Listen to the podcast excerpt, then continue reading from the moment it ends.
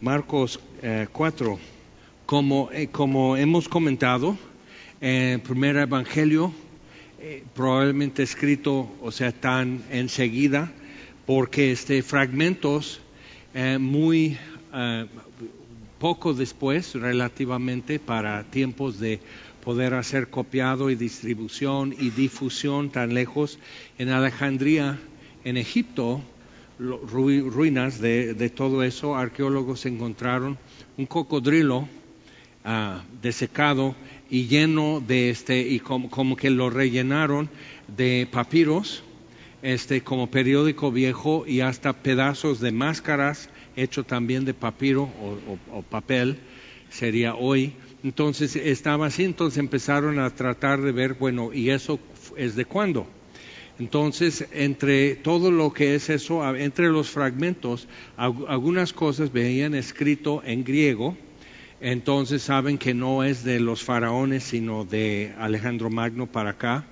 Entonces empezaron a ver el estilo y vocabulario, entonces eh, van cerrando también que, ocupa este periodo y en algunos de los fragmentos lo que empiezan a ver es lo muy regular como de algo copiado, o sea, viendo y el estilo de los masoretos que eran los escribas, es que ellos contaban cuántas letras por renglón y cuántos renglones por columna y cuántas columnas por hoja y tenía que ser para que fuera como una fotocopia, o sea, tenía que medir y contar todo y no decir, ah, bueno, pues aquí voy a poner una abreviación o me faltó algo, si faltó, ya no sirve. ¿Ok? Entonces, pues ya no sirve, es la palabra de Dios, entonces, muy fiel copiado. Pero el estilo de hacer eso es como de estar haciendo esto, transfiriendo. Entonces, no es simplemente como escribiendo algo. Entonces, este, con eso empezaron a ver que son fragmentos del el Evangelio de Marcos, la epístola a los romanos, casi toda la epístola a los romanos, que quiere decir que ya se estaba copiando y distribuyendo si bien Pablo escribió quizás a los romanos en el año 50, para 65, 70 ya estaba en, en norte de África, o sea, distribuyendo copias de todo eso. Entonces la iglesia del primer siglo era muy nutrida de la palabra de Dios y de la doctrina de los apóstoles, muy importante con eso. Entonces tenían como la historia de Jesús ya difundiéndose, tenían todo, qué es el Evangelio en sí, eh, ¿qué, es, qué es la vida cristiana en sí, qué es la redención en Jesucristo en sí, en Romanos y otras partes también del Nuevo y del Antiguo Testamento. Entonces, importante entre todo eso es ver una gran comunidad de judíos en Alejandría, gran sinagoga y todo eso. Entonces, viendo eso, pues llega el Evangelio y muchos de ellos se habían convertido. Entonces, Marcos y Marcos como que comprime los episodios o los encuentros muy directo, menos detalle, menos eh, como explicación de, qué, había alrededor, pero con lo mismo, cuando dice un detalle, ese detalle por solitario queda también como a, a relucir. Entonces, capítulo 4 Hace ocho días estuvimos viendo, bueno, ok, entonces los que son hermanos, hermanas y, madre de Jesús son los que hacen la voluntad de su Padre. Entonces, este, y la multitud estaba ahí escuchando la enseñanza de Jesús y la familia de Jesús no. Entonces, este, un, un poco penoso, pero eso después cambió se remedió. Entonces, este, pero quedamos con eso, ok, entonces, ¿cómo puedo saber la voluntad de Dios? Uno, que es necesario, es posible y este, y es algo que hasta Dios, o sea, Dios no esconde su voluntad. Entonces, simplemente tengo que buscar, hay, hay cosas que puedo pedir para eso, pero necesito cuando igual ya me muestra, eh, tener la disposición y la decisión de que sí voy a hacer eso y me da con qué hacer su voluntad también, la fuerza y la gracia para hacerlo. Entonces, otra vez, comenzó Jesús a enseñar junto al mar y se reunió alrededor de él mucha gente, tanto que entrando en una barca se sentó en ella en el mar y toda la gente estaba en la tierra junto al mar. No es el mar Mediterráneo, sino mar de Galilea, o más bien el lago de Genezaret en Galilea. Y les enseñaba por parábolas muchas cosas y les decía en su doctrina, oíd, he aquí, el sembrador salió a sembrar, y al sembrar aconteció que, que una parte cayó junto al camino y vinieron las aves del cielo y la comieron. Otra parte cayó en pedregales, donde no tenía mucha tierra y brotó pronto porque no tenía profundidad de tierra. Pero salido el sol se quemó y porque no tenía raíz se secó. Otra parte cayó entre espinos y los espinos crecieron y la ahogaron y no dio fruto. Pero otra parte cayó en buena tierra y dio fruto, pues brotó y creció y produjo a treinta, a sesenta, a ciento por uno. Entonces les dijo, el que tiene oídos para oír, oiga. Entonces, pues ahí quedó. Y, interesante, los discípulos están así. ¿Tú le entiendes? tampoco. Entonces están así, pero no lo dicen hasta que estén en privado con él. Pero este, en versículo 3, cuando dice oíd, es Shema, o sea, es como decir oíd Israel, entonces como es maestro llamando atención. A ver, atención chicos, entonces un sembrador salió a sembrar. Jesús sabía enseñar y sabía cómo era la dinámica con una multitud de judíos. Y no están en aula, están sobre la playa y es probablemente la misma playa donde este, Jesús restauró a Pedro en Juan 21 porque este, desciende, es, una pendiente muy leve y así en las demás partes, o sea, puedes llegar pero no podrías jalar redes a la playa, o sea, como que muy poco hay de eso de ese lado del lago de Genezaret. Entonces, importante ver eso, que era un lugar amplio, eh, para todos y este fácil de llegar desde Capernaum, por ejemplo, o sea, todos podían estar ahí y este y oír por el pendiente, por, la pendiente, entonces está viendo eso y él unos metros, no es el mar con olas, sino simplemente haciendo eso el agua, entonces él puede hablar fuerte y todos le alcanzan a escuchar. Entonces dice la parábola y este Ah, y ahorita vamos a ver la interpretación que Jesús les da, porque esto es la como es clave para entender parábolas. Y Jesús va introduciendo como un elemento en las parábolas, pero eso ya lo puedes ocupar en diferentes parábolas también. Si ya lo entendiste aquí, es aplicable para otro lado. Entonces, cuando estuvo solo, versículo 10, los que estaban cerca de, de él con los doce, le preguntaron sobre la parábola y les dijo, a vosotros os es dado saber el misterio del reino de Dios. Interesante frase. Mas a los que están fuera, por parábolas todas las cosas, para que viendo vean y no perciban, y oyendo oigan y no entiendan, para que no se conviertan y les sean perdonados los pecados. Entonces dirías, bueno Jesús, no que Lucas este 19:10 que el Hijo del Hombre ha venido para buscar y salvar lo que se había perdido. Y ahora está diciendo, no quiero que nadie sea perdonado, no quiere que nadie entienda. Entonces, ¿qué es lo que está pasando? Pero entonces dice, y les dijo, ¿no sabéis esta parábola? O sea, a ustedes les es dado saberlo, pero no lo saben, o sea, no lo captaron.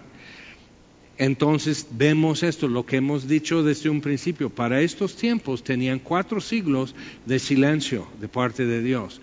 Entonces tenían ya el, concilio rabínico había ido desarrollando desde el cautiverio en, en Babilonia y Persia. Entonces habían hecho como ya una identidad nacional, habían quitado ídolos y costumbres paganas, o sea, todo eso muy bien pero también había una mitología entre ellos acerca de Moisés, como que atribuyéndole a Moisés una estatura casi divina, ¿ok? Importante. Por eso Moisés dice eso. Moisés no lo dijo, Moisés lo escribió, lo dijo Dios. Pero ves, o sea, como que, como, cómo eso se va esquivando y se va recorriendo para tener otra base. Entonces, citan a Moisés así, el templo ya era un ídolo, ya no tenían ídolos de las naciones, pero el templo era un ídolo y el día de reposo también era un ídolo. Y como Jesús no se sujetó a la mitología y la tradición que habían formado acerca de eso, ya lo querían matar. Entonces, por tocas un ídolo, si quieres saber si alguien tiene un ídolo, tócalo y ya vas a ver cómo, cómo reacciona. Entonces, dice, ¿cómo pues entenderéis todas las parábolas? Él tiene que como quitar un montón de cosas, conceptos equivocados, eh, entendimiento parcial, este, en, en, cuanto a eso, cita mucho el libro de Daniel, que era controversia, cuatro siglos después era controversia lo que escribió Daniel, porque estaban tratando de entender, bueno, ¿y, y, y, y qué, qué falta? Y realmente, cuando ves lo que está haciendo Jesús y lo que escribió Daniel, ya había pasado lo de este Antíoco, uno de los que tomó lo que es Siria, eh, todo el norte, Jordania, toda esa zona, parte de Turquía, de, cuando muere Alejandro Magno, sus cuatro generales dividieron el imperio griego. Entonces él quedó con esa parte. Y este, el que quedó en el sur, eh, un descendiente de él fue, una descendiente de él fue Cleopatra. Entonces están como discutiendo que cómo sería Cleopatra. Era griega, ¿ok? No era africana. o sea, las dinastías que reinaban en Egipto para entonces, y Julio César y Elizabeth Taylor y, y así con los ojos, y bueno, todo eso, o sea, eran de Grecia entonces, al entender eso, o sea, es cultura griega, todos hablan en griego y, reinan sobre Egipto. Entonces, y realmente todo lo que tú ves así, pirámides y todo eso, ni caso le hacían, porque es de la antigüedad y la cultura griega era suprema. Llega Roma y toma control de todo eso y ahora Roma es suprema. Pero imperios que ya cayeron bajo nosotros no son dignos de recordar. Nosotros pensamos diferente. Entonces, viendo eso, o sea, están con todo eso, entonces ya vieron lo que hizo, cómo profanó el templo. Entonces, en diciembre celebran Hanukkah, es la fiesta de luces, que es, hace memoria de cómo cuando ya pudieron quitar eso y romper el dominio y los judíos en el libro de Macabeos tomaron control otra vez de Judea, Jerusalén, entonces purificaron el templo, pero solo quedó aceite sagrado para la lámpara en el templo para nueve días y dio o menos o algo así. En fin, lo que no iban a, tener suficiente y duró el aceite como que hubo un milagro, duró el aceite más tiempo para, para poder preparar más aceite y seguir sin que se apagara la lámpara. Entonces, es eso, es interesante ver Jesús celebró esa fiesta aunque no era oficial. Ahora, entonces, viendo eso, en todo eso sabían que por eso de Macabeos y todo, todo lo que Daniel escribió acerca de Babilonia se cumplió, Persia se cumplió, el orden de Ciro de Persia para reconstruir el templo se cumplió, este el muro durante y la plaza del templo durante tiempos turbulentos. Entonces todo eso se cumplió. Entonces realmente cuando ves y lees en Daniel capítulo 11, capítulo 12, vas viendo todo eso y dices, órale, porque lo único que faltaba era que el Mesías se presentara en el templo y que fuera cortado, mas no por su propio pecado. O sea, todo lo que pasa en los evangelios. Ponte en lugar de los judíos que estás estudiando, leyendo en Daniel, como Jeremías, y luego abres y lees en Mateo. Se da toques eléctricos eso, porque dirías, ¿Cómo, es el Mesías y lo crucificamos? Entonces, o sea, al captar eso necesitamos ver que entonces Jesús dice, bueno, entonces, ¿cómo van a entender? Parte del problema es que el que quiere como una liturgia nada más, el que quiere una institución nada más, como los sacerdotes, los escribas, hasta los fariseos, muchos de ellos, que quieren su liturgia, quieren su, su institución, pero el que realmente está respondiendo cuando se dice el Shema, oíd Israel, Jehová vuestro Dios uno es. Entonces, o sea, ¿qué es esto? Entonces Jesús dice, oigan, y empiezan a oír. Y el que tiene oídos para oír, y ves que en Mateo dice eso mucho en las parábolas del reino, dice una parábola y dice, el que tiene oídos, oiga. Entonces, y el que no, ni tiene dónde colgar sus lentes, pobre. Entonces, eh, o sea, es, es importante ver eso, que hay dos formas realmente, y no tres, dos formas de escuchar las parábolas de Jesús y de ahí toda su enseñanza. Una es, quiero la verdad, aunque me duela, pero quiero la verdad. Otra es, estar analizando su contenido, sus afiliaciones eh, políticas, religiosas, de qué familia y todo. Y es interesante porque la primera, eh, este, la primera parábola que da como clave para poder abrir y entender las demás tiene un elemento muy importante para los que no tienen oído para oír. Entonces dice, ¿cómo pues entenderéis todas las parábolas? El sembrador es el que siembra la palabra. ¿Quién siembra la palabra? Ahora, diríamos, no, pues el Hijo de Dios. O nosotros también. El que, el que siembra la palabra. Y la semilla, entonces entendemos, es la palabra. Y estos son los de junto al camino, en quienes se siembra la palabra, pero después que la oyen, enseguida viene Satanás y quita la palabra que se sembró en sus corazones. Ok, entonces la tierra es el corazón. Estos son asimismo los que fueron sembrados en pedregales, los que cuando han oído la palabra al momento la reciben con gozo, pero no tienen raíz en sí, sino que son de corta duración, porque cuando viene la tribulación o la persecución por causa de la palabra, luego tropiezan. Estos son los que fueron sembrados entre espinos, los que oyen la palabra, pero los afanes de este siglo y el engaño de las riquezas y las codicias de otras cosas entran y ahogan la palabra y se hace infructuosa. Y estos son los que fueron sembrados en buena tierra, los que oyen la palabra y la reciben y dan fruto a treinta, a sesenta y a ciento por uno. Ahora, número uno en eso, típico es el que, vamos a decir, no muy bien tiene oídos para oír, la tendencia es analizar el contenido, analizar quién está enseñando y, hacer como una crítica de, la enseñanza, del contenido, del modo, de las ilustraciones, de la duración y todo eso. Y Jesús está haciendo una crítica de los oyentes. Hasta al revés. Pero si te pones a pensar, o sea, ¿qué sería el punto de vista de Dios en eso? estaría viendo lo que le es deficiente, lo que no oye bien, lo que ya trae basura en su cabeza, el oyente de la palabra, y eso resiste entonces que sea plantada la semilla en su corazón.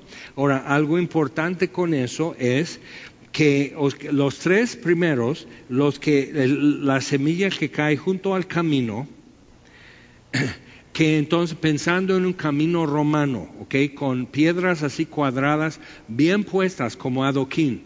O sea que no hay esto, que, pasa un carro romano encima, pasan caballos, pasan peatones, entonces muy bueno, no hace charcos, hacen así, pero entonces al lado del camino es, también tienen este, como, como, como eh, como cañito a donde el agua puede irse y no quedarse en el camino y, al lado. Ahora, Después pedregales, igual, esto es para reforzar, es como alrededor del adoquín aquí hay, hay un, este, una cadena de varilla con cemento para amarrar eso, que no se afloje el adoquín. Entonces pedregales y por fin el campo.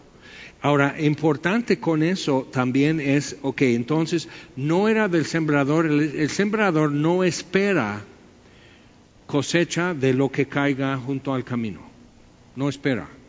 O sea, ¿cómo es posible? O sea, no hay tierra realmente, nomás hay un poco de agua, humedad, basura o algo así, pero no hay nada y vienen las aves enseguida y, se la comen. Y luego lo que está entre pedregales brota rápido, pero no tiene raíz porque no hay tierra, otra vez. Entonces, que él no espera trigo allí. Eso es, eso es lógico. Pero dice entonces los eh, que fueron sembrados entre espinos, los que oyen la palabra, pero los, entonces como que sí, tienen oídos para oír, oyen la palabra, pero los afanes de este siglo y el engaño, entonces brota, o sea, sí entra, y si no fuera por los espinos, sí llega a maduración. O sea, ya, ya, sale espiga, ya sale hoja, ya sale todo eso, ya, ya sale el grano, ya se puede cosechar. Entonces, viendo eso, o sea, lo que impide no es que cayó la semilla donde de por sí nunca va a haber nada, sino que está compitiendo otra cosa. Y si te das cuenta, en las orillas de un campo siempre crece hierba. ¿Por qué? Porque ya araron y normalmente van a orar hasta el límite. Entonces, ya aflojada la tierra, reciben la lluvia y lo que caiga y la semilla que sea va a brotar. Pero entonces el campesino normalmente igual va, a ir a deshiervar en sus milpas o, o su, trigal, entonces va a ir a deshiervar todo eso. Pero en la orilla, si no ve mucho del trigo brotando, ni se preocupa por la hierba. ¿De acuerdo? Entonces, está compitiendo, pero los espinos van a ganar. Y la tendencia de eso es que esa tierra no está muy bien preparada sí, arrasaron, sí no hay piedra, o sea, cae lluvia, es tierra y todo eso, pero no la aflojaron igual. No pretende este, tener una cosecha en esa parte. Ahora, lo que es importante ver en eso es que el sembrador, un campesino, él va a poner la semilla va a tirar las semillas sí, para llenar su campo, pero para que llene su campo tiene que ser como los platos que servía tu abuelita, que ah, me tengo que comer esto, es mucho. Entonces tienes que llegar a la orilla y pasar, sobrar, para que, para que todo lo que pueda haber cosecha dé la mejor cosecha. Y aún así da 30, 60 o 100 por ciento. Entonces puedes sembrar un bulto en esta parte, un bulto en esta parte y un bulto en esta parte. Pero en el campo sucede que muchas veces, a menos que sea como en una llanura, que, mucho de eso es suelo pluvial, que así eh, aquí baja la tierra en las lluvias y todo eso entonces, y piedra volcánica molida y ceniza de los volcanes. Entonces en todo eso siembras y lo que caiga ahí va a brotar y va a dar fruto pero van a haber partes donde no, que es más blanca la tierra, es más rojiza la tierra, este tiene más arena, menos material orgánico, todo eso, entonces eso va a afectar la cosecha, pero cosecha habrá.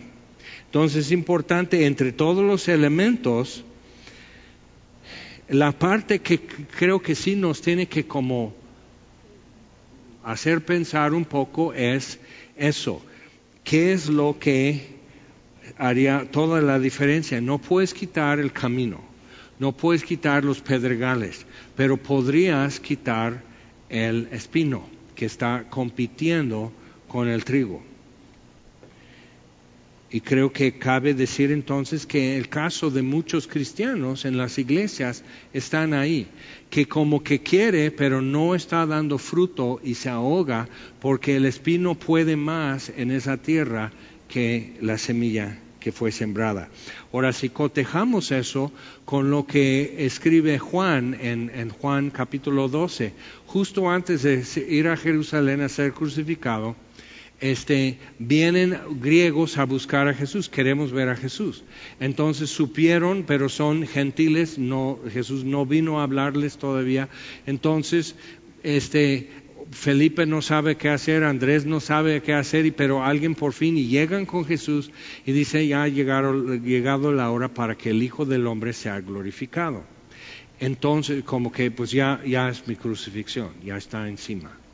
y dice, si un grano de trigo no cae en tierra y muere, entonces ve otra vez cómo Jesús, o sea, la consistencia en su enseñanza nos exige ver esto, que ahora la tierra es la muerte, que va a dar fruto. Si cae en tierra y muere, entonces no permanece solo el grano de trigo. Si un grano de trigo cae en tierra y muere, llevará mucho fruto.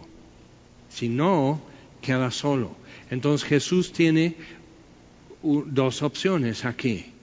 Llevar fruto muriendo o cuidarme y quedar solo.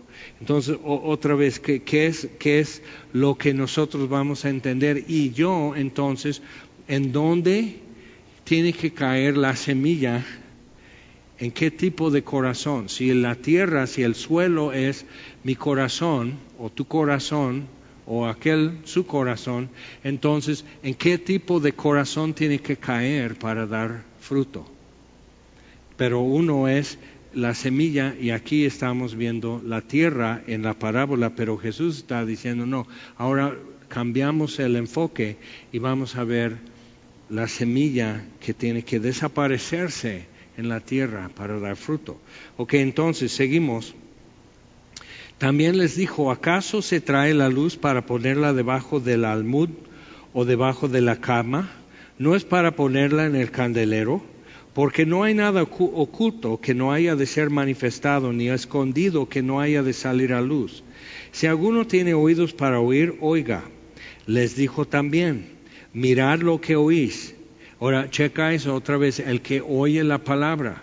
Viene que, ve que esto viene como como vinculado con la parábola anterior. Dice, si alguno tiene oídos para oír, oiga, les dijo también, mirad lo que oís.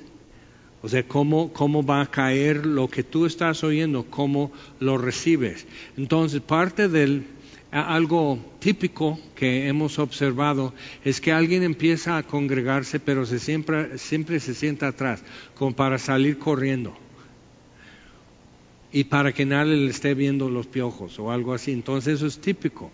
Y poco a poco, para menos distracción y todo, va pasando más adelante así. Y al rato ya está en, el, en la calle cuidando coches, ya está sentado aquí cuidando el sonido, ya, o sea, ya estás en otras cosas. Pero el, el, el, como que el avance es así y para atrás otra vez, pero ya cuidando a otros y sirviendo. Entonces, viendo esto, o sea, mirar lo que oís, cómo lo oyes.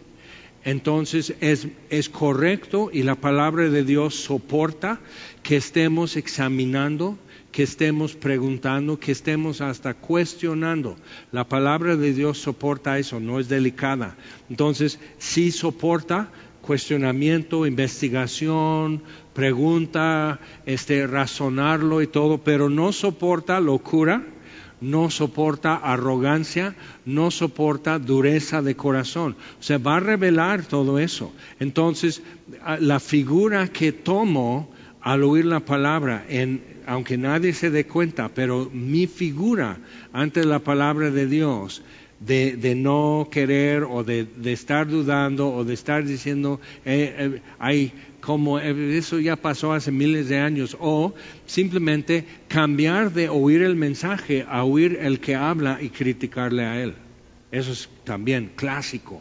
Entonces, cuidado con eso, dice, cuidado, dice, cuidado lo que oís. Importante porque con la medida con que medís os será medido y aún se os añadirá a vosotros los que oís, porque al que tiene se le dará. Entonces, si tienes oídos para oír, oirás mejor. O sea, si pones atención y lo recibes y no entiendes bien, pero lo recibes y dices, pero se va a poder entender, es la verdad y hay que entenderla, pero es la verdad. Entonces, pero si lo recibes dices, qué locura a mí se me hace que es esto. A mí que, los monjes en el siglo XIV inventaron esto, que ni siquiera lo dijo Jesús. O sea, cuando empiezas con esos rollos, dice, entonces al que no tiene, no tiene oídos para oír, al que no tiene, aún lo que tiene se le quitará. Y eso ya nos regresa a lo que Jesús dice, para que oigan y oyendo no entiendan. Entonces, eso es lo que sucede, porque viene Jesús, profeta desde Galilea, aunque nació en Belén, es de Judá, pero viene de Galilea, entonces él es menos. Había un clasismo entre los judíos. Entonces, si vienes de Galilea, no te oigo. ¿Por qué? Pues, Naco. No puede ser. O sea, Natanael, de Nazaret saldrá algo bueno. Hasta en Galilea había clasismo. Entonces, viendo eso, tenemos que, ver, no es, o sea, de una vez ya están matando al mensajero, ni siquiera escuchan el mensaje. Entonces, ¿qué? O sea, viene Juan Bautista y vestido como tradicionalmente en la antigüedad los, los profetas y la gente emocionadísima, pero les insultaba. Entonces viene Jesús y sanaba a sus enfermos y consolaba y recibía niños y todo muy accesible y decían, está loco, tiene demonio. Entonces hay un problema. Además dijo, así es el reino de Dios como cuando un hombre echa semilla en la tierra y duerme y se levanta de noche y de día y la semilla brota y crece sin que él sepa cómo porque de suyo lleva fruto la tierra, primero hierba, luego espiga, después grano lleno en la espiga, y cuando el fruto está maduro, enseguida se mete la hoz, porque la ciega ha llegado. Entonces, a mí me ha pasado que vamos a decir que tengo una orquídea aquí en mi patio, y este y tengo dos años y no florea y no hace nada.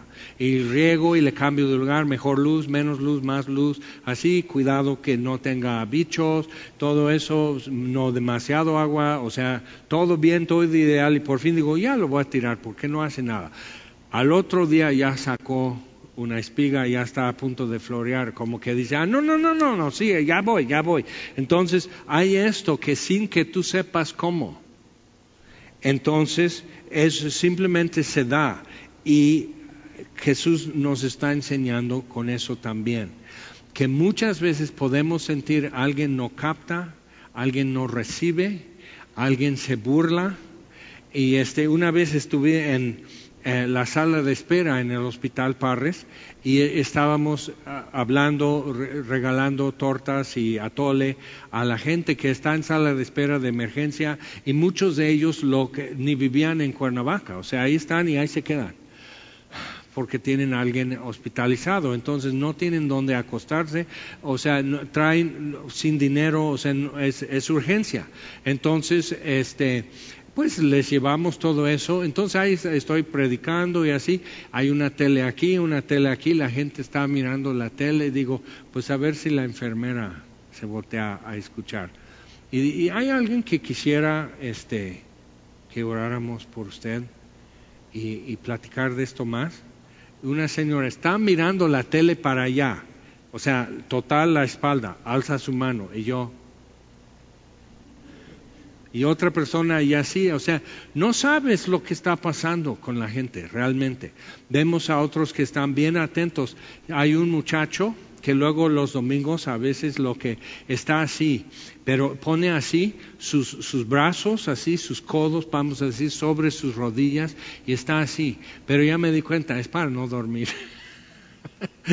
o sea, seamos francos. Entonces, pero con tal de poder escuchar, escuchar y no ser grosero no ser bobo, eh, durmiéndose, pero realmente dicen, mira, está bien atento. Bueno, no sabes cómo está luchando para no dormirse. Entonces, o sea, hay mucho de eso que simplemente Jesús está diciendo, mira, cuando el sembrador sale a sembrar, no es un grano de trigo así, es así. Ahora será que, que, ahora sí en las milpas entonces un grano de maíz, así y otro grano de maíz y así va sembrando. Sí, porque eso va a ser un así todo va a levantarse y estar lleno de mazorca y necesita entonces espacio entre cada uno. El trigo no es así. Entonces, viendo así lo tiras y no sabes dónde va a caer cada grano no sabes cómo va a dar eh, fruto, no sabes cómo va a brotar, no o sea, y esperas en Dios que haya cosecha este año. Entonces, primero hierba, luego espiga, después grano lleno en la, en la espiga, cuando el fruto está maduro, enseguida se mete la hoz porque la siega ha llegado. Y habrá un tiempo, y mientras tienes que esperar. Decía también, ¿a qué haremos semejante el reino de Dios y con qué parábola lo compararemos? Y parábola es lanzar como bola, o sea, bala, baló es eh, el verbo lanzar. Entonces, este parábola es así. Entonces poner como una comparación algo que, que lo hace más visible, algo quizás muy grande, abstracto, y hacerlo chiquito como que el buen pastor su vida da por las ovejas, y eso sí lo captamos. Entonces dice, ok, ¿con qué parábola? ¿Cómo, cómo podemos decir el reino de Dios? Vasto, eterno, invisible. O ¿cómo, ¿cómo, podemos decir? Dice, es como el grano de mostaza que cuando se siembra en tierra es la más pequeña de todas las semillas que hay en la tierra, pero después de sembrado crece y se hace la mayor de todas las hortalizas y echa grandes ramas, de tal manera que las aves del cielo pueden morar bajo su sombra. Y entonces, en un principio, cuando llegamos en 2005, alguien había hecho como un había un logotipo raro que parecían bolitas de incienso y humo, pero según eran semillas brotando. Y digo, sí, pero papá, ¿de qué sirve que lo dejes sobre un plato germinar? O sea, siembra. Entonces yo, así, y había uno anterior que era como una Biblia abierta y un micrófono saliendo así, entonces para, para de la Biblia hacer M de mostaza y el cable, el micrófono así ese como semilla de mostaza. Y yo digo, qué bizarro. Me parecía una víbora y todo. O sea, digo, podemos simplificar eso, ¿no? Es un logotipo, no tiene que ser tan cargado de significado. Eh, o sea, ve, o sea, bimbo, el osito, ya, ya, es todo. Entonces, ¿qué, qué, qué? Entonces, pues simplemente una semilla germinando, pero semilla de mostaza. Qué raro, ¿verdad? Que esta iglesia se llama semilla de mostaza. Y tenía eso, en el boletín puso este texto. Pero yo sabía que en el principio semilla de mostaza venía de la otra parábola de semilla de mostaza. Entonces, si tu fe fuera como el grano de mostaza, que es tan pequeño, nada te será imposible. Entonces, que eso es el texto que usaron para poner semilla de mostaza, cuando esto empezó hace tantos años. Entonces, pero el que puso eso tenía mucha ambición y hambre de reconocimiento. Entonces él quería un arbolotototote. Pero aquí otra vez ves lo que pasa, dice, y las aves del cielo pueden morar bajo tu sombra, pero su, sombra. Pero ¿qué hubo con las aves del cielo en la primera parábola del, del sembrador?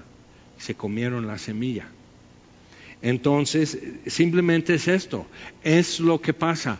Va a haber muchedumbre, va a haber todo esto, mucho ruido, mucho vaivén, este, ah, o sea, muy visible, mucho perfil y todo eso, pero no todo es esto. Ah, cae junto al camino la semilla, entre pedregales, entre espinos, y estamos así con toda la actividad y todo el ruido de hacer eso, pero es a la hora de meter la hoz que vas a contar los costales de trigo que has cosechado como que eh, eh, hay que tener como una perspectiva más larga y ver esto como que no es un fenómeno que algo bonito esté pasando, simplemente es algo que pasa, pero mañana pasan otras cosas y pasado mañana otras, como que con perspectiva empiezas a decir, qué bueno, qué lindo, gracias a Dios pero ya no hacer fiestas y pedir mariachis cada rato por algo.